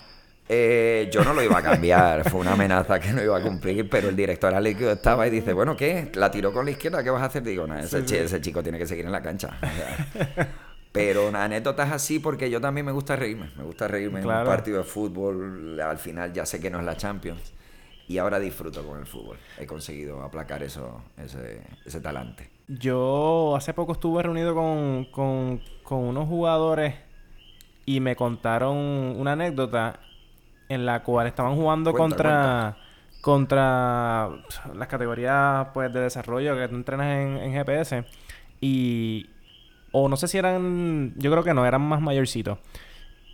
Y que en una el portero del otro equipo salió jugando con el balón o algo, mofándose un poco del equipo tuyo y que tú te, te molestaste y, y le dijiste que de todo. después, al de final todo, de de juego... todo. Me fui para él, pero no, no para agredir, nunca agredido. Sí, no, no, me jamás dijeron que vida, fuiste y le dijiste que era así. antideportivo. Correcto, que le creo que creo que ni discutimos. El chico me escuchó y entendió el mensaje de que y es fácil. Le digo, tú ponte en la situación contraria. ¿Te gustaría que un tipo te bailara de esa manera una vez que estás perdiendo? El chico se quedó pensando y dije, no. Me molestó porque eso es. Somos compañeros, son todos futbolistas, son chicos que quieren lo mismo, aunque defiendan colores distintos. el- la lesión de uno es igual de importante que la de otro y el respeto del, en la cancha, aunque seas viril, aunque des duro, es, el partido se tiene que terminar y tú tienes que darle la mano al, al rival. Y Claro. extender, eh, yo siempre he creído en eso, siempre por muy duro que sea, creo que uno apacigua a las bestias con la paz. Sí, básicamente eso fue lo que me contaron Pero, y, y pero se al principio, cuenta. sí, no, al principio le grité de todos del banquillo. Sí, O sea, no, cuando me lo contaron me dijeron, me contaron esa, esa historia y, y, se nota que, que lo que le dijiste lo hizo pensar como que, coño, sí, lo que estaba haciendo... Sí, una Estaba reprimenda, yo creo, Carlos, una reprimenda no la puedes hacer por, por pegar la bronca. Tienes que buscar que haya una solución a, a Sí, eso, sí. ¿no? Tratar de arreglarlo. Eso yo creo que tengo algo de cura de mis tíos, no sé. no sé. Pero bien. Pues ahora yo quiero hablar, pues, ya eres entrenador, tuviste en Sagrado cuántos años entrenando? Siete. Siete años en Sagrado. Eh, Así que no, nos fueron a todos los entrenadores. Se dice a- amistosamente, nos echaron.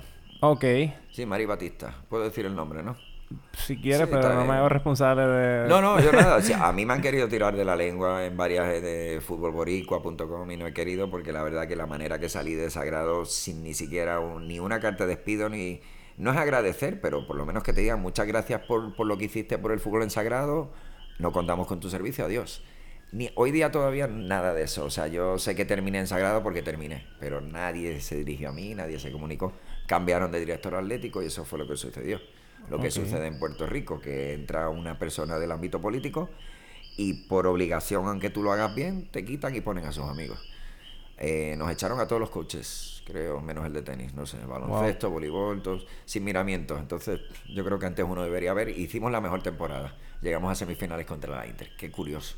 ¿Y cómo fue ese partido de semifinales contra Oh, ellos? Porque yo sé que la Inter tiene épicas, tremendo épicas, equipo. sí, Siempre ha épicas, épicas, épicas. Empatamos a dos en acá, en, en Sagrado. En, jugamos en el Bayamón Soccer Complex. Y fuimos al partido de vuelta allí. Eh, Tadeo, un gran delantero que tienen ellos, me acuerdo, pero igual de buen delantero, igual de, de sinvergüenza, porque era muy mal educado, muy mal criado.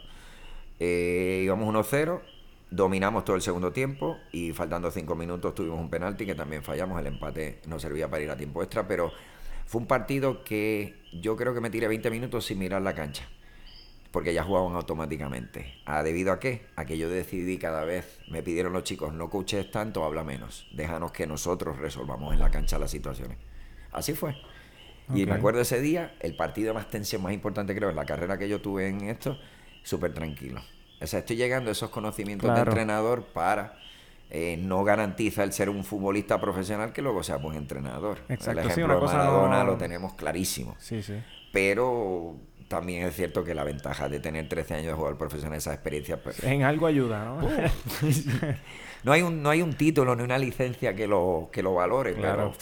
porque yo creo que es un poco es difícil valorarlo. Y entonces, ya cuando tú terminas en Sagrado, yo sé que ahora obviamente tú trabajas en, el club, lo que era Conquistadores de Guaynabo, que ahora es GPS Puerto Rico, y me imagino que todavía le llaman Conquistadores. Eh, eh, ¿cómo, ¿Cómo llegaste allí? ¿Quién te llamó? Nadie, yo me presenté, porque evidentemente no me conocían. Me presenté primero en los Highlanders. ¿Te conocían de, ser Rafa Guerra, el jugador? No, no, no, no. Acuérdate que eso es. yo tuve 27 años, un vacío informativo increíble. Y cuando tú llegaste aquí a Puerto Rico, esto es volviendo un poco ya atrás, pero es algo que me interesa y creo que le va a interesar a la gente que lo escucha. ¿Te reconocían? ¿Te preguntaban? Los de mi época, sí. Los de mi generación, evidentemente. Incluso al año siguiente ya me pusieron en el salón este de los inmortales, ya, porque ellos sabían la trayectoria. Pero la fiebre del fútbol y esta gente de ahora es lo curioso. Si eso hubiera pasado ahora yo jugando en primera, ten por seguro que llegó al aeropuerto y se a, a, que gracias a Dios que no pasó porque ya me daba vergüenza que mami me tomara fotos. Ahí viene mi hijo de España, ya con eso me da vergüenza, Pero si hubiera pasado en esta época, pues imagínate. Y poquito a poco, gracias a lo de primera hora, gracias a las redes sociales, ya mucha gente sabe de mi historia. Están conociendo tu historia. sí, sí, entonces pues incluso todavía me encontró alguno que, que, dice, pero de verdad jugaste en España y como que no se lo creen y los entiendo. Porque Imagino que te preguntan los jugadores de todo el tiempo que si juego contra Messi. les digo, antes de que me pregunte, le digo, mira, Messi no había nacido. Pero imagino que esos son los pequeñitos, pero y los más, los, más mayorcitos. Tengo que decirles Maradona. Te preguntan así, mira, ¿cómo que yo puedo hacer para llegar? Ese tipo de preguntas en Mira, para, es curioso, esa pregunta que tú me haces no me la hacen. ¿No? De cómo llegar. ¿Ok? Que, que se supone que es la pregunta. De, ellos no creo que no llegan a, todavía a ese, a ese pensamiento. Pero si te preguntan cómo resolver una situación entre el portero, qué hacer con, para no darle con la puntera, cosas de fútbol. Pero en cuanto a sueños profesionales es curioso. Ahora que tú me lo dices, no lo había prestado atención. ¿Tú crees que se debe Casi algo? ninguno. Me has hecho pensar, yo no sé si puede ser entre la dificultad de la historia, ¿no? la dificultad de llegar a esa aventura, tal vez echa para atrás a muchos, porque sinceramente hay que pensarlo, es prácticamente imposible. Entre comillas, pero es prácticamente imposible. tal vez para gente en Europa, Exacto, pero también cuando me conocen a mí, me ven que soy un tipo normal y corriente. Que eres humano. Correcto, exacto, esa es la palabra. Entonces dicen, algunos echan para adelante y dicen, usted espérate, si Rafa lo hizo, yo puedo hacerlo, vamos a probar. Claro, y hay gente probando. Y entonces, ahora regresando de nuevo, GPS. Llegaste allí. Eh, me presenté con mi álbum de fotografías de España. Evidentemente, acuérdate, que tenía que ir con ese portafolio para. Que de hecho, antes de que, de que sí, perdona que te interrumpa, Voy a ver si, si yo tengo en mi email, tengo las fotos tuyas y eso, y las voy a postear junto con este podcast. Lo voy a postear para que la gente también pueda ver fotos tuyas. y trasladarse a esa, esa historia. Creo que la experiencia va a ser más completa de esa manera. Joder, esto es totalmente interactiva. Sí, sí, sí. esa es la tecnología, lo buena que es. Sí, lo único malo es que si aprietan el botón yo ya no me muevo. sí. Pues entonces sí, llegaste allí, te presentaste, llevaste la carpeta. Y me entrevisté con Miguel Cornejo. Miguel Cornejo, que luego ah, ha sido director del Comité de Juegos. Y claro, él en su primer momento miró, me miró, miró las fotos, él no sabía, ¿no? La historia y me dice, pero ¿Dónde tú has estado todo este tiempo? Sí, eh, dudando un poquito de, pero esto es... digo, sí, sí. Y entonces pues ahí fue cuando empecé a trabajar, que ahora mismo soy el entrenador más veterano de Conquistadora, llevo ya 8 o 9 años. ¿Y empezaste con qué categoría? Con U9, que habrá sido la base de la U17 campeona de Puerto Rico, que ahora es la base del equipo superior de GPS. Ok. Que ayer le ganaron 3-0 al Metropolitan, al equipo campeón anterior. Mira para allá. Y chicos con una media edad, él es el mayor del equipo, que fue jugador mío en Sagrado, Nirán Marín, tiene 23. Todos los demás son 18 19. ¿Todos estos los desde pequeñito, todos los tenías? Sí, desde 11 años ahí hay un grupo, un núcleo de seis jugadores que están en ese equipo. Esa es, diríamos, la primera clase graduanda de conquistadores. Ok. Tenemos, ¿Y cómo fue esa experiencia tuya, coachando pues niños de Fue distinta, fue distinta y fue cuando me di cuenta que me encantaba la formación. Ok, cuéntame un poquito más sobre eso, porque yo he hablado contigo anteriormente y siempre recalcas en eso, en, la formación. Tal vez sea porque el, lo que comentábamos antes, al vivir ese mundo elite de alta competición, me di cuenta que, era estresante. O sea, tiene sus satisfacciones, pero tiene muchos muchos prejuicios. De los prejuicios, no, este, bueno, sí, eh, contrariedades. Y ver, trabajar con niños era gratificante en dos sentidos. Primero, que podía enseñarles correctamente, no sé otros entrenadores sí, sí, pero yo podría enseñarles correctamente con los fundamentos. Y segundo, las compensaciones emocionales y sentimentales que te dan los niños. Yo no he tenido niños, no me he casado nunca, estoy, pero todos los demás son mis niños. Y esa satisfacción espiritual que encuentro con ellos, esa inocencia, eh, son puros, pues aunque no lo creas, me, me, compensa, me compensa muchísimo. No sé si es que me estoy haciendo viejo o no sé. No, y yo quiero aportar también, porque ya yo te conozco ya hace varios años y, y, te he visto trabajando. Hay que aportar esos valores, no es solo fútbol, es más, diríamos poco más ser futbolistas, pero mejorar esta generación que viene, porque la, que, la nuestra es horrible. Esto no tiene remedio, este país va, va de mal en peor. Y esa es una de las maneras de levantar un país esa generación de deportistas, de que sean chicos serios, de que se alimenten correctamente, que sean consecuentes. Así es como se puede levantar un país. Recuerda que futbolistas profesionales no sabemos cuánto vamos a sacar. Pero chicos de valor, mucho, muchísimo, muchísimo. No, y lo que estaba diciendo, que yo te he visto trabajar anteriormente y, coincido con más de una persona que la energía que tú tienes es... Es natural. Es de otro mundo. O sea, no, no, nadie se explica todavía cómo tú logras... Eh, y, y, y, obviamente yo sé que, que, que en entrenamientos de club pues son menos horas, quizás son dos horas o lo que sea, pero yo te he visto a ti trabajando en campamento de verano, que es un día entero, y la energía toda la semana es la misma desde las 9 de la mañana hasta las 3 de la tarde debajo del sol, no importa la situación. O sea, pero yo sé, el truco es ese, que ya como soy viejo y no salgo, pues me recuperaba perfectamente. y los niños son locos contigo. Es que es Tienes una conexión bien particular con los... ahí te he dicho que ahí no se engaña. Ahí hay menos a un niño pequeño, ¿entiendes? Claro. Entonces ahí ves cuando puedes ver si el trabajo es sincero, es real y lo ves en la recompensa que te dan los chicos o la, la reprocidad. Palabras complicadas. el, mutuo afecto que te tienen ellos, eso no, no engaña. Me, he vuelto un experto en Pokémon. No sé qué. Pero sí, sí, me gusta mucho y seguir en formación. Seguir en formación. En el campamento que hacemos en, claro, siempre me encargo, ya lo sabes, de los pequeños. También la paciencia. Tengo, pero tengo paciencia porque es que me gustan los niños. Claro. ¿ok? Junto con Natalia Matos. Sí, sí, tremenda, tremenda Natalia. Sí, saludos. Que la queremos mucho también. Estoy aprendiendo mucho de ella. Fíjate, yo puedo aprender todavía cosas de fútbol. Sigo aprendiéndolas viendo fútbol en tele, viendo otros coaches en las distintas cachas.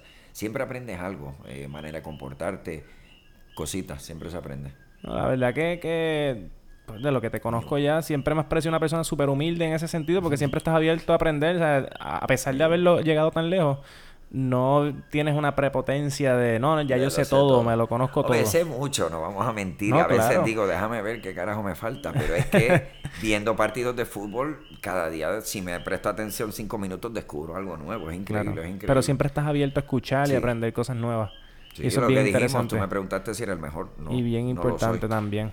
Y más cuando estás trabajando con desarrollo y, y, me imagino que al igual que tú enseñas, aprendes de los mismos niños pequeños, se aprenden cosas. aprendo comportamiento.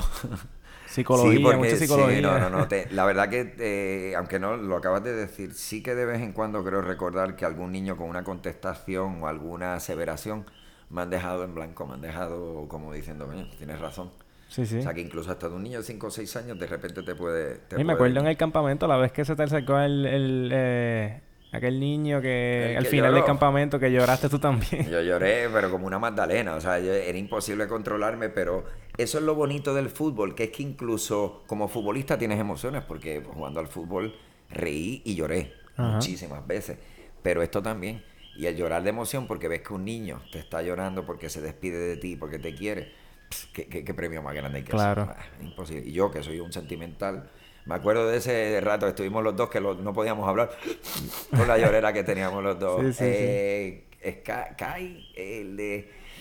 Casi recuerdo el nombre. La cara la tengo, el de nombre particular, sí, tenía un nombre. Siempre, no me, acuerdo de él, no importa el nombre, me acuerdo, me acordaré siempre de él porque fue un detallazo. El ver a un niño que viene llorando hacia ti y mister, lo voy a echar de menos, pues eh, es el mejor premio, ese es el premio real. Claro.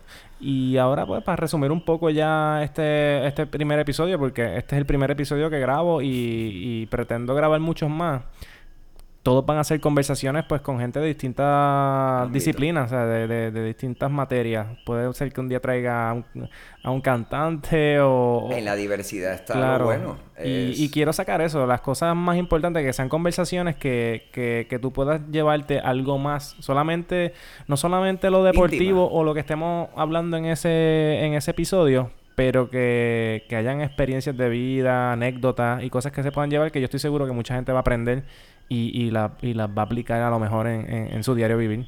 Es que lo de, lo de aplicarlo precisamente muchas los programas de radio, muchas veces los escucho porque escuchar a personas, eh, lo que dices tú, vivencias, solo con vivencias cotidianas de, otras personas te enseñan cómo manejarlas, cómo no, entretenidas. Yo estoy dando un punto de vista de un vestuario profesional que a lo mejor nadie ve, vemos todo, como dicen en el locker room en Bean Sport pues e, esa interioridad y podría contar, no sé, son, imagínate, son 13 años. Tengo mil anécdotas, mil historias que, bueno, algún día escribiré un libro y las pondré porque, hombre, tendrá que ser un libro este unrated porque hay algunas historias que no sé si las podré contar, pero sí todas futbolísticas. ¿eh? No me imagino. Pues nada, para ir ya resumiendo y acabando el episodio, ¿qué, ¿qué consejo tú le puedes dar a un joven ahora mismo que quiere, que toma en serio el fútbol, el deporte? Puertorriqueño. Puertorriqueño. Y, y lo puede decir pues desde el ángulo del fútbol, pero que pueda aplicar también a cualquier otro deporte, pues me imagino que, que también se podría. Sí, y es fácil, tú lo sabes casi sin preguntar, la disciplina. Disciplina y la, la constancia. Si quieres dedicarte a eso, toma las medidas oportunas para que tu cuerpo esté en mejor estado posible, para que tú puedas rendir lo mejor posible, porque recuerden que para ser futbolista hay que ser un buen atleta. Eh, esta gente corre en 8 o 9 kilómetros cada partido, pierdes 3 libras o 4 libras de peso. Entonces hay que prepararse. Tenemos que olvidarnos, si queremos llegar a eso, son unos años de sacrificio por luego muchos años de gloria. ¿Quién cambia? ¿Quién hace ese cambio? Yo lo hice y todavía hoy sigo, volvería a hacer exactamente, repetiría la misma acción. Tuve suerte, pero necesitan más constancia, saber qué es lo que quieren ir a por ello. Si no vas a por ello, nadie no te va a llegar a casa. Y tenemos la calidad, tenemos el, nivel intelectual y físico para poder llegar ahí, pero nos falta la cultura deportiva, de alimentarnos y sobre todo, chicos, lo digo desde aquí, podemos salir al cine por la tarde con la novia a última a las 9, a las 10, no hay por qué trasnochar, no hay por qué beber alcohol, es todo contraproducente. Cuando se retiren, cuando tengan 32, 33, pueden hacerlo pueden tomar su cervecita, eso, pero si quieren hacer algo, tienen que go for it. Si no, no nadie se lo va a regalar. Bueno, pues nada, Rafa, gracias por estar aquí en este episodio. En verdad ha sido súper, súper interesante. El primer episodio que hago y fluyó brutal. O sea, pues nada, te felicito. Vamos a ver, a, seguir. Vamos a ver si pronto te vemos sustituyendo a Jay Fonseca o alguno de estos, porque es que la verdad que es que aquí ninguno sirve. No, estoy seguro que, que vamos a hacer un par de episodios después de este y van a ser todos bien entretenidos y bien interesantes. Y nada, gracias por ser el primer invitado y ya sabes que estamos a la orden siempre. Nada, este, rompiendo moldes, ¿no? Soy el primero, déjame ver, ojalá que llegue un momento que tú digas, mira, llevo voy por 100 entrevistados. Así será. Así que voy a ser el primero, pero por edad. Bueno, un abrazo, Carlos. Pues estamos entonces, gracias por venir. A ti, a ti.